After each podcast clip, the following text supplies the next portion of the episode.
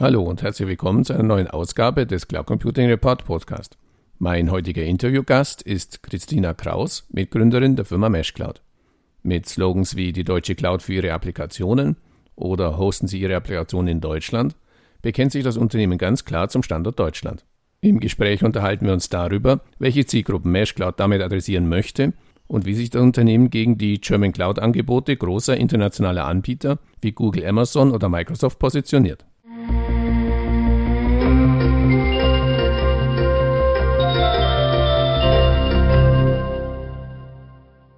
Ja, hallo Frau Kraus. Zum Einstieg bitte ich Sie, sich unseren Zuhörern kurz in zwei, drei Sätzen vorzustellen. Ja, hallo Herr Grohmann. Mein Name ist Christina Kraus. Ich bin Mitgründerin von MeshCloud. Ich verantworte bei MeshCloud das Thema Kommunikation und Produktmanagement. Mit dem Unternehmen haben wir Ende 2016 gestartet. Vielleicht ganz kurz noch ein paar Infos dazu, wie ich dorthin gekommen bin. Also ich ähm, bin in Hamburg geboren, bin dann in Wiesbaden aufgewachsen, habe an der TU Darmstadt Wirtschaftsinformatik studiert. Dort habe ich auch meine Mitgründer kennengelernt, ähm, Jörg Gottschlich, Johannes Rudolf. Ich habe neben dem Studium ähm, schon ein kleines Unternehmen gegründet gehabt, eine kleine Webagentur, wo ich so Werbeanimationen entwickelt habe, habe dann einen Master in Berlin und im EU-Ausland gemacht kurze Zeit am DFKI gearbeitet. Das ist das Deutsche Forschungszentrum für künstliche Intelligenz und genau habe dann mit MeshCloud gestartet Ende 2016. Nun, Sie sagten schon, MeshCloud ist ein Startup-Unternehmen. Können Sie über die letzten zwei Jahre so ein bisschen Revue passieren lassen, so die bisherige Firmengeschichte ein bisschen beschreiben? Ja, sehr gern. Also wir haben angefangen, wie gesagt, Ende 2016, beziehungsweise wir haben natürlich etwas früher damit angefangen. Ähm, und zwar ist das Ganze als Exist-Projekt gestartet. Exist ist ein, ähm, ja, ein, ein Programm des Bundeswirtschaftsministeriums, das eben äh, Gründungsprojekten ermöglicht, die Idee zu entwickeln und ein Jahr zu testen. Das Ganze haben wir gestartet zusammen mit dem Gründerzentrum Hayes der TU Darmstadt. Und das Ziel des Projektes war es, in erster Linie europäischen Unternehmen vertrauensvolle Cloud-Infrastruktur anzubieten. Also wir haben eben beobachtet, dass es auf dem Markt jede Menge leistungsstarke Cloud-Technologien gibt, insbesondere im Open-Source-Bereich. Also wir sind da auch ähm, ja, große, große Verfechter der Open-Source-Plattformen und dass diese Technologien letztendlich essentiell sind für die, für die agile Transformation von Unternehmen und für die Entwicklung zukunftssicherer Produkte. Und dass gerade in Europa letztendlich viele Unternehmen so ein bisschen gehemmt sind, neue Technologien einzuführen weil das für sie immer damit in Verbindung steht, dass man sich auf amerikanische Anbieter verlassen muss. Und das haben wir eben als Anlass genommen, auch für die Gründung der Mesh Cloud. Wir wollen europäischen Unternehmen eine Infrastruktur geben, über die sie die Kontrolle haben und die nicht aus den USA gesteuert wird letztendlich. Und um diese Probleme zu lösen, haben wir zwei Angebote entwickelt. Das ist zum einen eine deutsche Cloud-Plattform. Hier kooperieren wir mit deutschen Rechenzentren zusammen das heißt, wir betreiben Open-Source-Technologien in verschiedenen deutschen Rechenzentren. Dann gibt es ein Self-Service-Portal, über das Nutzer sich einfach ähm, registrieren können und Cloud-Infrastruktur-Services buchen können. Da haben wir verschiedene Ebenen, einmal Infrastructure as a Service und Plattform as a Service. Das heißt, man kann sich letztendlich die Cloud-Services, die man benötigt für seine Anwendungen, zusammenstellen und, und aus Deutschland heraus Cloud-Anwendungen betreiben. Das zweite Angebot, was wir anbieten, ist ein Cloud-Portal für private Cloud-Umgebungen, also für Cloud-Umgebungen, die in unternehmenseigenen Rechenzentren stehen und auch Cloud-Dienste. Und dieses Portal ermöglicht letztendlich die Verwaltung von Cloud-Ressourcen im Unternehmen, also beantwortet Fragen wie ähm, Nutzermanagement, Authentifizierung, Abrechnung. Also wie bilde ich letztendlich diese ganzen Managementprozesse in meiner internen Cloud ab? Ja, Anfang 2017 haben wir das Unternehmen dann gegründet, also GmbH gegründet. Wir haben schon relativ früh einen, einen großen DAX-Konzern als Kunde gewinnen können, der eben unser Cloud-Portal als, als zentrales Cloud-Portal einsetzt. Das heißt, darüber können alle Mitarbeiter Cloud-Ressourcen beziehen. Und die Public Cloud haben wir ähm, 2017 im, im Sommer rausgebracht. Da gab es eine kurze Beta-Phase und ab September war das dann live, so dass sich wirklich jeder online registrieren kann und Cloud-Ressourcen nutzen kann. Sie sprachen schon mehrfach an, es geht da ganz stark bei Ihnen. Thematik, Standort und Cloud seit Jahren diskutiert. Immer so als Bild, den man da vor Augen hat, wird immer so der mittelständische Unternehmer dargestellt, der eben seine Daten bei sich äh, haben möchte. Ist das auch Ihre Zielgruppe, also der typisch deutsche Mittelständler oder wen möchten Sie damit erreichen? Na, wir haben mit, mit unseren zwei Angeboten letztendlich auch zwei Zielgruppen, die wir adressieren. Bei dem Cloud-Portal sind das natürlich eher größere Unternehmen, die auch wirklich eigene Cloud-Umgebungen auf in unternehmenseigenen Rechenzentren betreiben. Für die Public Cloud sind es kleinere Unternehmen, auch Mittelständler, Software-as-a-Service-Anbieter zum Beispiel, ähm, die eine deutsche Cloud-Lösung möchten. Wir haben natürlich hier in Deutschland angefangen. Das ist ja unser Markt letztendlich. Wir, wir kennen die Kultur, wir kennen die Mentalität der Leute. Man kann sich sehr gut in die Leute reinversetzen. Und es ist ja auch gerade hier diese Not da, dass man sagt, okay, die, die Ängste vielleicht sind auch äh, größer als vielleicht woanders und da bietet es sich natürlich an, eine lokale Lösung zu entwickeln, die ähm, da eben Angebot für die Unternehmen aus Europa stemmen kann. Aber neben dem Standort ist natürlich auch ähm, gibt es andere Faktoren, die eine große Rolle spielen und das ist, was wir auch jetzt in unserer ich sag mal, in den letzten zwei Jahren gemerkt haben, dass für viele Cloud einfach immer noch so ein Rechner ist, der einfach nicht bei mir im Unternehmen steht, aber wir machen eben Unternehmen auch bewusst, dass Cloud Computing sehr viel mehr mitbringt als eben nur Speicher, der woanders ist. Und dass Cloud-Infrastruktur einfach ein sehr relevantes Thema ist, also das ist, wie der, wie der Name schon sagt, äh, so die, die Gleise, auf denen alle Züge fahren. Also ich kann alle meine Anwendungen auf dieser Cloud-Infrastruktur betreiben. Das können Online-Shops sein, das können zum Beispiel CRM-Tools sein oder auch interne Anwendungen, die, die ich in der Cloud betreibe habe. Und wenn wir uns da natürlich die Wirtschaft angucken, dann sehen wir, dass immer mehr Unternehmen zu Softwareunternehmen werden, weil Software einfach immer wichtiger wird und weil immer mehr Prozesse auch im Rahmen der, der agilen Transformation in, in Software gegossen werden. Und da ändern sich natürlich dann auch die Anforderungen, beziehungsweise da können die Potenziale, die Cloud-Technologien bieten, einfach besser ausgeschöpft werden. Ja. Also ein Unternehmen, was klein startet, möchte ja mit der Technologie, mit der es startet, auch groß werden können. Also die brauchen einfach dieses Skalierungspotenzial, um zukunftsfähige Produkte entwickeln zu können dann gibt es natürlich ein enormes Automatisierungspotenzial und das wird benötigt, um, wirklich diese Geschwindigkeit auch am Markt halten zu können, um durch, durch sehr schnelle Feedback-Loops ein Produkt bauen zu können, was eben den Kundenbedürfnissen entspricht. Und bei internen Clouds, also bei privaten Clouds, ähm, sind es ganz andere Fragen, die Unternehmen beschäftigen. Da ist natürlich der Standort nicht relevant, weil es ohnehin im Unternehmen steht, die Cloud. Da ist die Frage, wie führe ich denn neue Technologien in meiner Organisation ein oder wie baue ich Prozesse auf, die es mir ermöglichen, meinen Mitarbeitern Cloud-Ressourcen zur Verfügung zu stellen? Wie kontrolliere ich Zugriffsrechte auf verschiedene Ressourcen? Und das sind eben die Fragen, die wir mit unserem, mit unserem Cloud-Portal adressieren und wo wir wirklich einen Management-Layer zur Verfügung stellen, der, der da unterstützt. Lassen Sie uns ganz kurz nochmal, Sie sprachen schon an, auf den Wettbewerb zu sprechen kommen. Da gibt's natürlich die sogenannten großen Google, ein Amazon Web Service, eine Microsoft, ähm, die scheinen das ja mit dieser German Cloud die Problematik auch entdeckt zu haben und bieten ja mittlerweile alle in unterschiedlichen Konstellationen, aber auch so eine German Cloud an. Ähm, wie positionieren Sie sich gegen diese Angebote?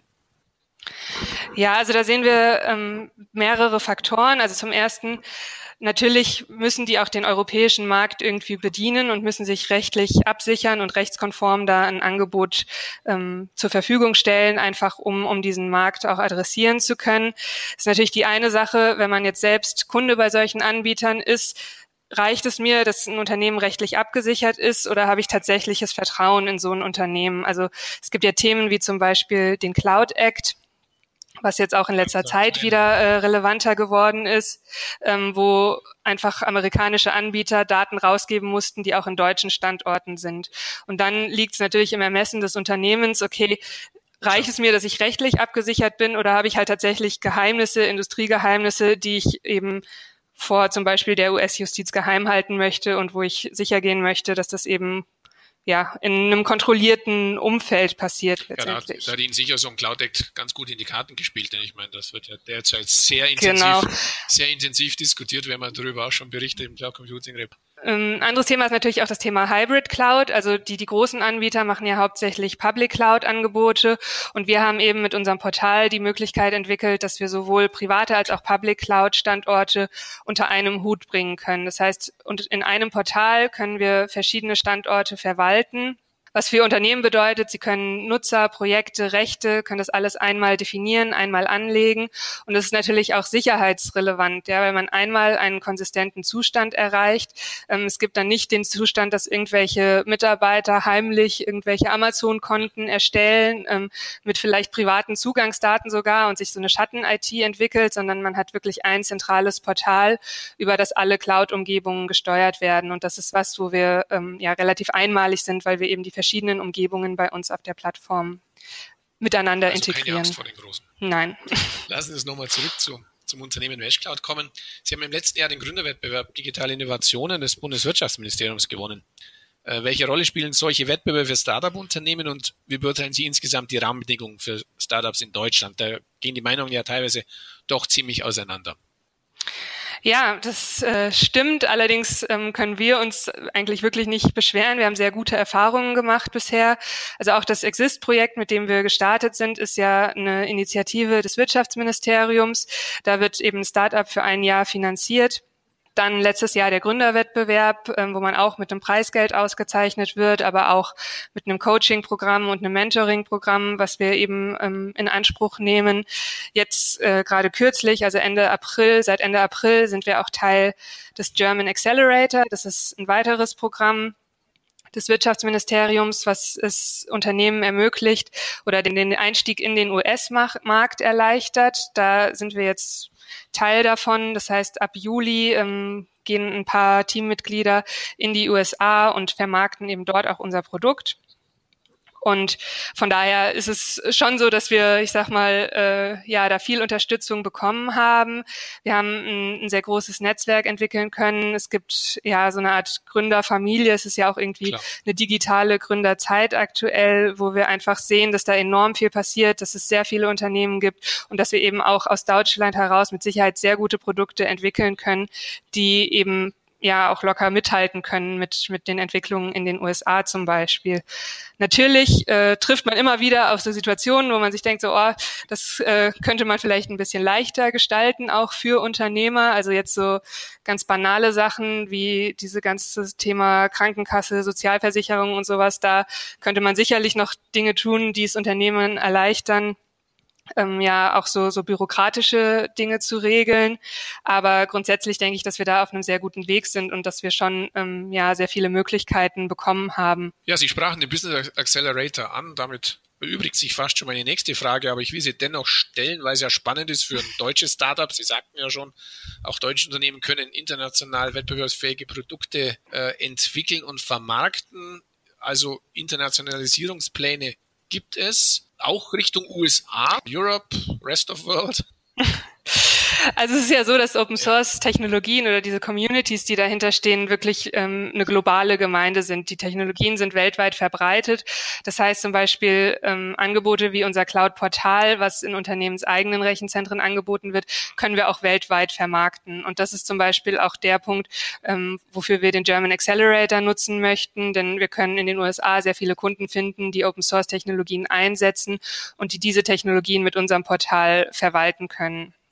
Das heißt, das ist für uns einfach ein Markttest, auch um zu schauen, wie können wir das Produkt in den USA verwalten.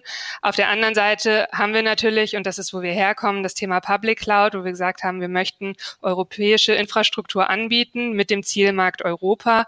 Das heißt, für die Public Cloud ähm, haben wir aktuell deutsche Standorte, streben aber eben auch europäische Standorte an da ist es wichtig, dass wir einfach diese Technologien vorantreiben. Wir haben ja jetzt auch mit dem, mit der Datenschutzgrundverordnung zum Beispiel die Vereinheitlichung des europäischen Datenschutzrechtes. Das heißt, da bietet sich wirklich an, auf eine europäische Lösung zu setzen und eine europäische Cloud-Infrastruktur anzubieten für Unternehmen, die zum einen hier sitzen, natürlich auch für andere Unternehmen, die europäische Kunden bedienen und für diese Kunden ähm, Cloud-Ressourcen aus Europa brauchen.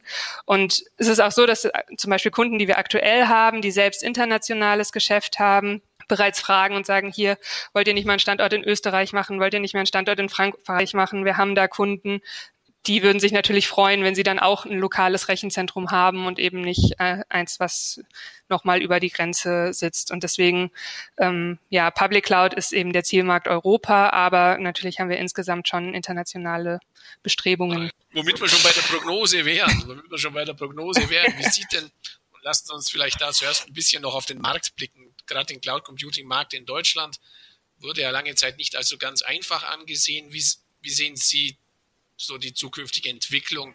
Was werden die Treiber sein? Sie sprachen schon in Richtung Digitalisierung an, aber wo sehen Sie auch Hürden, wo Sie sagen, da könnte in Deutschland Cloud Computing vielleicht doch wieder äh, Probleme, Probleme bekommen? Und dann ganz eigentlich klar, wo sehen Sie Mesh Cloud in fünf Jahren? Hm. Naja, also ähm, Hürden ist ganz klar. Also solche Themen wie der Cloud Act und so, die, die fördern natürlich nicht äh, die, die Adaption von Cloud-Technologien.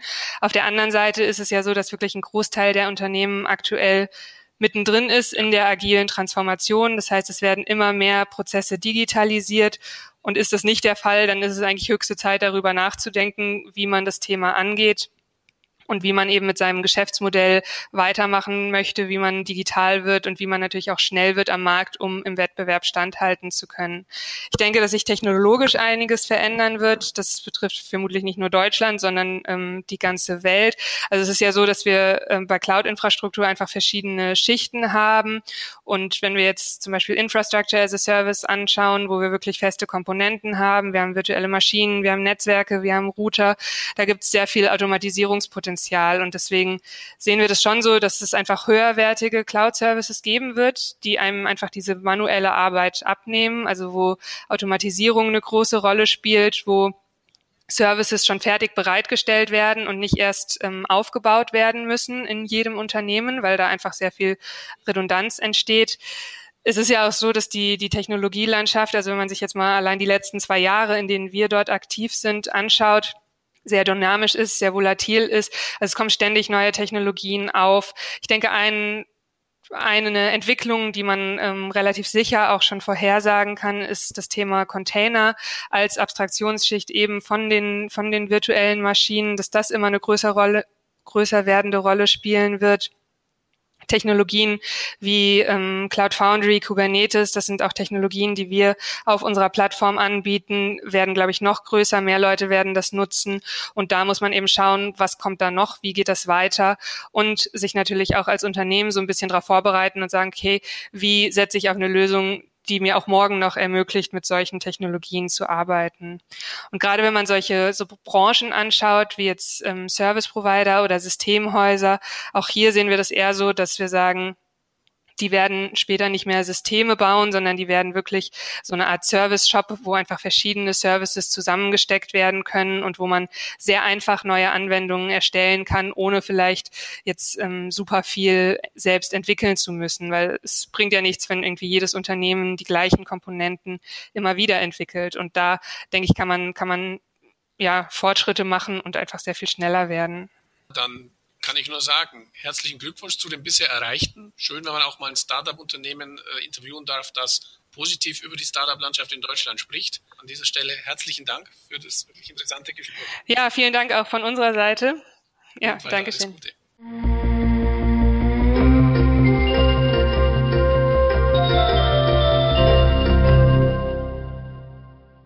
An dieser Stelle herzlichen Dank für Ihre Aufmerksamkeit.